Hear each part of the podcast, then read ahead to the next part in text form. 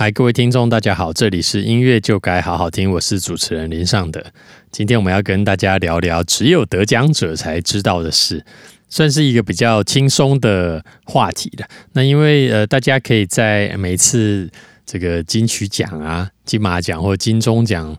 呃，甚至这个台北电影节啊、金穗奖这类的各式各样的讲座，在呃提名或者是颁发之后。呃，这个会有很多人讨论啊，好，讨论这个得奖名单周不周详啊，啊，得为什么是他得奖啊？这个各种的讨论哈。那么我们今天当然不是要跟大家分享这个这个怎么产生提名者，或者是呃谁得奖是为什么的事情。我们今天就是跟大家分享我呃在呃第五十二届金马奖有得奖的这个是一些故事。好，那因为呃比较容易可以听到的是。啊，提名者的心情啊，被提名者的心情，得奖者的心情。好，但是我今天要跟大家分享的是整个的流程。好，如果之后您获得提名，或者是您得奖，会发生什么事情啊？我们在这里做，等于是做个预习了哈。那我们在正式开始呃分享之前呢，我们先来听歌。那也就是我第一次提名的呃歌曲，也就是《当爱来的时候》的主题曲。彼岸。如果您是使用 KKBOX 聆听本节目的朋友呢，接下来就会直接播放歌曲。如果您不是使用 KKBOX 聆听的朋友，就要请您自己跳出来到 YouTube 去搜寻这首歌了。好，那么就请听歌。我自己是呃，在四十七届金马奖有提名过一次，那时候是这个《当爱来的时候》的电影主题曲，所以是提名最佳电影歌曲啊，原创歌曲。那次并没有得名哈，那那个时候的金马奖，它的这个奖项是四个提名者，好，四个里头会有一个得名。那那一年得到的是这个呃雷光下的第三十六个故事这个电影的主题曲哈。那那次的提名，那那时候我还年轻嘛，我在三十三十一岁，然后。得知得知提名的时候是非常非常的开心，因为那时候是电影公司打电话给我，然后我因为那时候没有概念嘛，因为我之前都在做唱片，对于电影也一点没有就没有认识啊，其实，然后第一次做电影相关的音乐就能够提名金马奖是非常非常开心。那我其实我也不知道当天。呃，有会公布入围，然后那时候也没有像现在这么方便，说网络直播啊什么的，所以是由电影公司打电话来，那一个一个通知哈。那那一届这个当爱来的时候，那个电影是大赢家，提名大赢家，因为有提名十四项哈，这是金马奖有史以来呃最多的提名哈。另外一个是香港有个合理活，也是十四项，呃，总之是非常非常开心哈。那那一次的。呃，就提名之后，一直到典礼这中间会很非常非常开心哦。那这个赶快去感谢我们的这个以前提携过我们的老师啊，然后跟亲朋好友分享这个心情。那那时候是很有感的，因为嗯第一次提名嘛。然后我们那一次的金马奖四十七届是在呃桃园艺文中心举行。哈，其实金马奖大部分的主场都是在呃国父纪念馆，然后一直到现在其实。很少移到其他地方，但那一年是到了桃园艺文中心去。那我还记得这个啊，因为第一次参加嘛，其实你也没有没有什么习惯不习惯，因为桃园离我我住的地方英歌又很近那，我们就去了。那那时候还有这个，他还提供这个桃园有一个这个什么诺福特饭店，就在机场旁边的饭店，提供这个呃入围者啊呃跟这个相关人员可以在里头休息，像每每个入围者。就提供一个房间 啊，所以我们就有一个房间可以住，但我也没有在那里住了哈。然后在呃，这个他在规划，我觉得在金马奖在规划上是非常非常完善哈。我们在呃提名当天呢，啊，他会有这个呃，当时还没有装法啊，这是第五十二届就有装法，因为他可能察觉到，哎，你们这些素人哈，比方说你是明星的话，你会自己去。呃，妆法，然后服装做最好的啊，要打红毯第第二第一帅，红毯第一美是吧？但我们这些呃幕后工作人员很有可能会有碍观瞻呐，所以到第五十二届的时候，他有准备啊这个嗯呃妆法好公用的妆法的的这个造型师然后那当然这也是跟他们也是跟这些名牌的。呃，这些化妆品啊，或者是这类的公司做合作哈。总之，我们这些音乐幕后的人就可以得到一个比较好的打理，那以免说我们一上台看起来蓬头垢面不好看哈。其实金马奖在这方面是做的非常非常的仔细哈。好，那么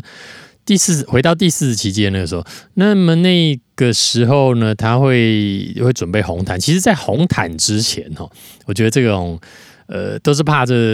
人乱跑啊，或者是跑到不知道临时找不到人啊，所以其实，在红毯之前都会有一个呃，这个叫什么美其名叫做什么什么酒会或餐会，他就是会把你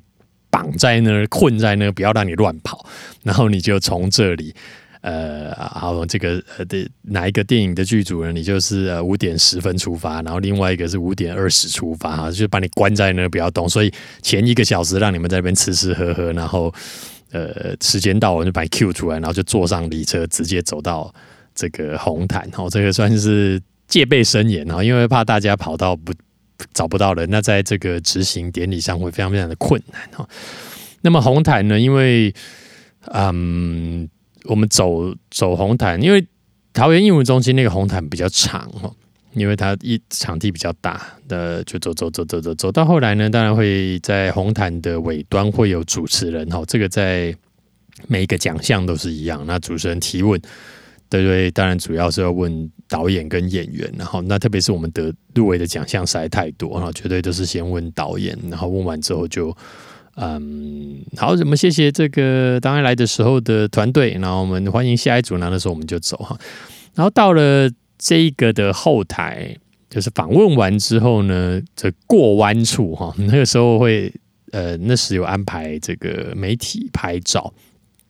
所以我那时候第一次体会到。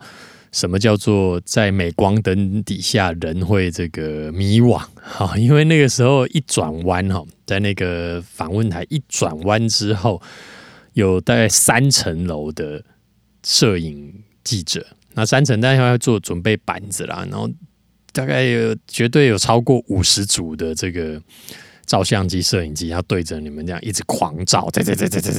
哇，那个真的是闪到你觉得自己像是。大明星一样，真的会有这种迷惘的感觉。那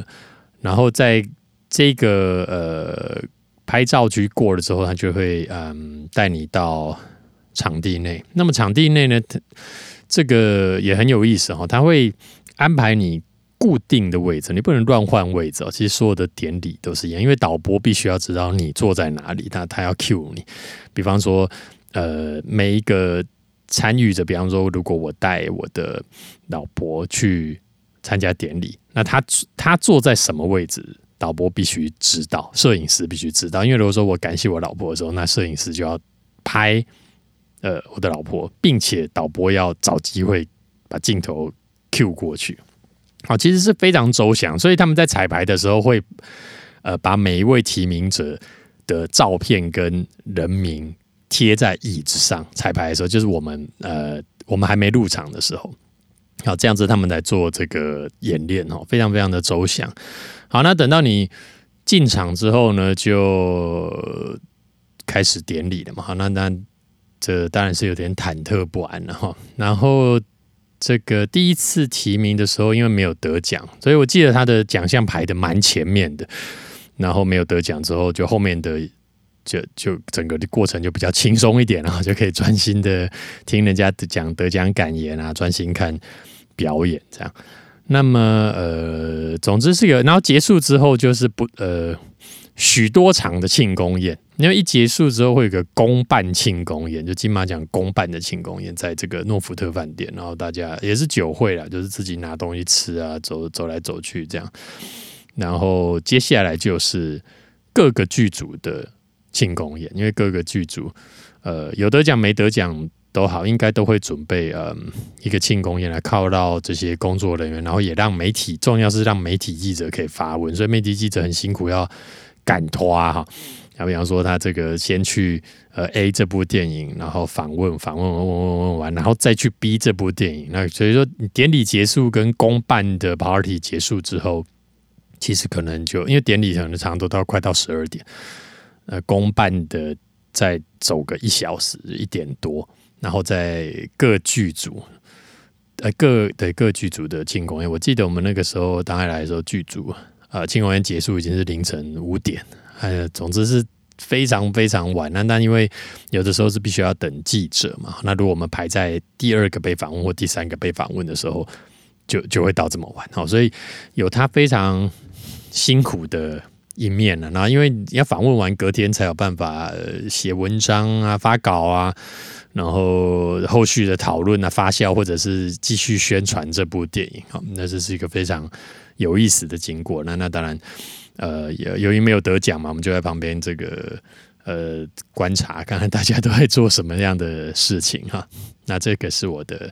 呃第一届的经验，然后。其实提名者还有一个很有意思的地方，就是他会呃送每一位提名者福袋啊，福袋很有意思啊，像是一个大袋子，会有各个赞助厂商送的东西啊，比方说第一次提名的我有一点点忘记，因为太久。第二次提名的有这个呃爆米花，好还有手表，数位手表，运动手表，然后可能好像还有香氛，然后。保温瓶，好，这个保温瓶非常好，然后是这个象印的保温瓶，然后上面再刻个金马奖啊，那其实好像有很多工作人员也会有。总之，这一个保温瓶一直用到现在，好，此刻我还在用，我觉得这是个非常实用的一个。礼品了哈，那到后来这个福袋越来越不像话，越来越丰盛哈。据说到后来还有大同电锅，印着金马标志的大同电锅，这个没有拿到真的是太了了啦哦，加料啊呢。好，总之这个福袋是一年比一年浮夸啦，非常非常的厉害啊。对，然后其实还会有金马影展的观影证。就是你呃，他会发给入围者一个证，所以你什么电影都可以看啊，看到你爽为止哈，吃到饱的电影观影证，这也是很棒。然后还有我想到还有一个小插曲，就是我们在呃准备走红毯，我说被关在那个饭呃这个酒会啊，避免你乱跑那个酒会哈。那当然会看到很多这个嗯。平常荧光幕前的电影明星哈，这是歌手我接触的比较多，电影演演员啊，电影演员我接触的少，看到很多平常看不到的的这个演员，觉得他蛮有意思哈。那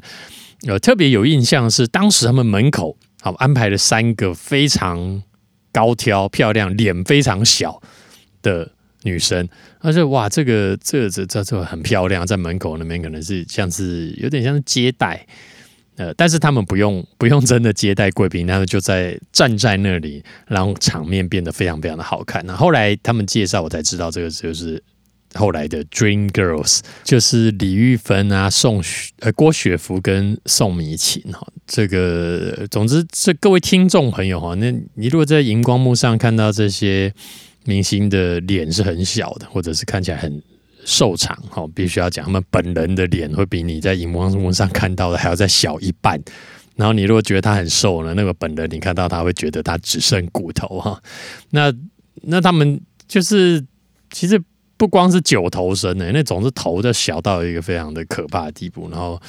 非常的引人注目。然后那当然后来他们也获得了非常大的成功了。那这算是一个这个小插曲哈。啊，接下来时间过得很快，那么五年过去了，到第五十二届的时候，呃，我又以这个啊《醉生梦死》这部电影，那也是同时也是张作骥导演的电影哦，提名的这个最佳原创电影音乐。那这一次是配乐的奖，上一次是呃主题曲歌曲的奖，所以呃提名者会有演唱人跟词曲作者。哈，这一次则是配乐家呃获得提名。那么在嗯这次公布入围的时候，我已经提前知道这个会有网络直播哈，这个时候已经进步到有网络直播了，所以我就待在这个嗯呃电脑前面看，然后那时候还还在上班时间哈。那这一次获得提名，其实心情就非常非常平静了。那当当然在公布的当下还是有 yes 这样子，但是并没有像。呃，第呃上一次提名的时候，我是非常开心，然后请同事当晚，好，当天晚上就请同事去吃饭了。那五十二届因为提名当晚呢，我要去工作，所以就呃也也没有什么呃呃特别的的这个多庆祝，然后心情其实也蛮平稳的，也就继续去工作这样子。那么同样的，在呃提名到得奖这段时间，因为我已经有过经验了，我知道在提名到。宣布谁得奖这段时间是最开心的，因为你还不知道你共股了没。然后那个时候会有非常多人来这个恭喜你。那你看这个五十二届，其实离现在也个五年六六五六年哈。但那个时候有一个很有意思的事情，就是呃的提名的消息。呃，知道了之后呢，当然那时候 Facebook 已经很红了嘛，好，就是洗版，好，那时候就是大家所有的亲朋好友都来啊，留言、按赞啊，等等等等。可是就有一件非常有意思、有有趣的事要跟大家分享。但是打电话来祝贺的呢，我跟各各位讲哦，其实非常少。就是那个时候大家已经非常习惯用社群媒体来祝贺，嗯。仿佛这个我的祝贺我也要希望呃别人看到，或者是嗯呃我这个要跟大家分享这个我也有祝贺的这个喜悦哈。但是这种一对一的哈这打电话给你啊，甚至是呃跟你约碰面要恭喜的，其实已经呃大幅减少了。所以我那时候就已经意识到了。嗯，我们的这个人人际关系啊，其实是已经被呃网络影响非常非常大了。那这个是一个很有趣的事情。那所以提名这段时间其实还是非常开心哈。那我们一样，时间过得非常快，又来到了这个呃颁奖典礼当天。那这一次的呃金马奖是在回到主场哈国父纪念馆。那么有在国父纪念馆里头有这个。刚有讲了嘛，公社公社的装法，然后他在红毯，因为国父纪念馆的这个红毯走走红毯的地方呢，他就附近就就搭了个棚子了哈，然后让大家在那边做酒会，然后摆一只马在那边给大家照相啊，或者是互相照相啊，那种然后准备很多的 finger food，那为什么是 finger food 呢？哈？因为你知道这个，大家在镜头前面为了好看，然后明星了哈，就是每个都绝，就是已经很久没有吃东西了哈。那 然后你给他在那边大鱼大肉，这个也欺负人嘛，就是他饿的要死了，你还给他大鱼大肉。然后另外一个是也不让大家吃太多，不然吃撑了，那衣服都这么紧了，吃撑了能看吗？哦，所以真的都是 finger food，大家都只有一个拇指这么大的食物哈。那当然都是找很好的。这些嗯呃食食品啊餐厅来来来做外汇哈，那做的非常精致又好看又好吃啊。那我们在里头我们也没有什么形象限制，就在里面吃吃喝喝的哈，好不开心这样。然后。因为国父纪念馆，它它还是有坐车啦，就是棚子到红毯还是有坐车，因为都会有汽车赞助。可是其实那距离真的很短呢，等于是一上车坐一下就到了。那我想这个是宣传性质大于实质意义哈。但是在桃园那一场，他就呃庆庆祝呃红毯前的餐厅到红毯就有点距离，那就坐车是比较有道理的这样。好，那么。这次的走红毯呢，就跟上次一样浩浩荡荡的。呃，上次提名十四项，然后这一次提名十项啊，都是提名的大赢家。所以走红毯的时候，我们就跟着一起走了啊，就混在人群当中，没有什么压力哈。那反正大家也不是要主要不是看我们这样，然后呃，就访问啊，这个主持人访问，然后之后就进了这个国父纪念馆。好，那么。这一次在呃，其实我两次都有准备呃呃感谢词哈，这是一定要的，所以呃可能是个性使然嘛，就是觉得说有没有得奖我都要准备，不然我也不知道讲什么。所以我我对于那种上台之后觉得啊我真的没准备，我真的很佩服他们，因为我完全没有这个胆哈，就是上台之后不知道讲什么，然后呃漏了感谢这个漏了感谢那个，我会觉得非常的不安的，所以我都有做小抄。好，那么这一次在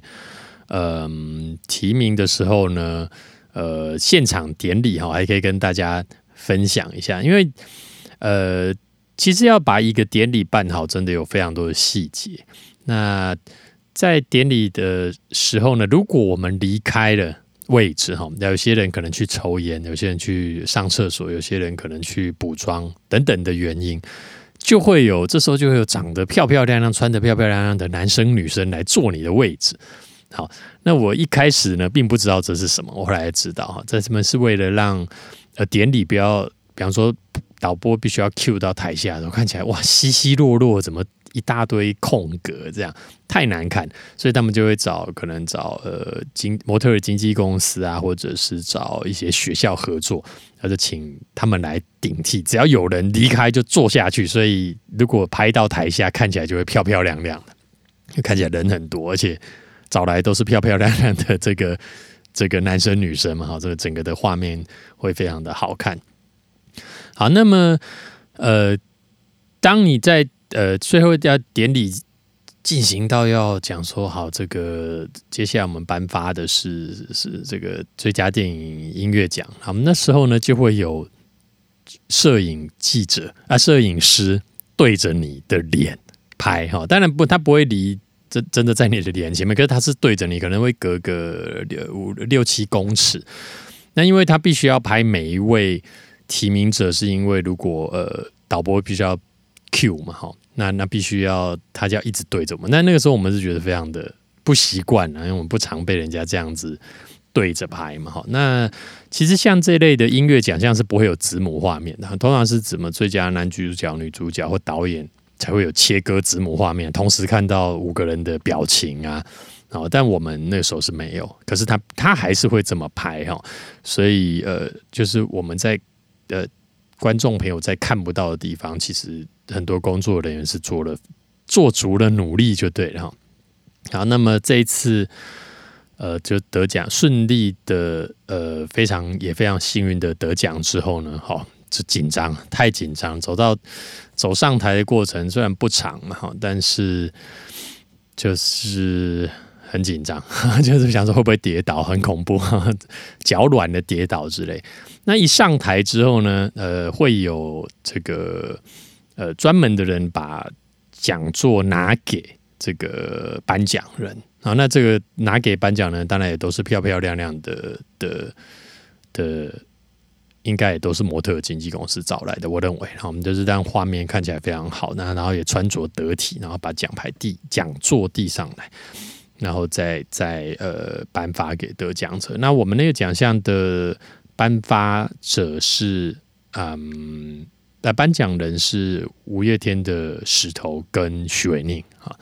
然后我们就顺利拿到讲座之后呢，第一个反应是很重。好，因为这个金马奖的讲座是呃青铜做的哈，所以好像有七公斤还八公斤，是真的重量感十足啊！说实话哈，但是他那时候拿给你的讲座上面是没有名字的，好，就是它是公用的讲座，因为有刻你的名字的，那是后来他才会给你哈。好，然后呃，所以如果有眼尖一点的呃观众就会看到，哎，这个怎么？这个在台上的时候呢，讲座怎么好像没有名名字的那个牌子哈？这个确实是这样，没有错的。然后我们金马奖的讲座是由这个雕刻大师哈，这个杨银峰所设计的，所以其实真的非常的有艺术性哈。那再加上那个质料跟质量，拿到的时候真的会让你觉得这个奖很有分量。所以我觉得。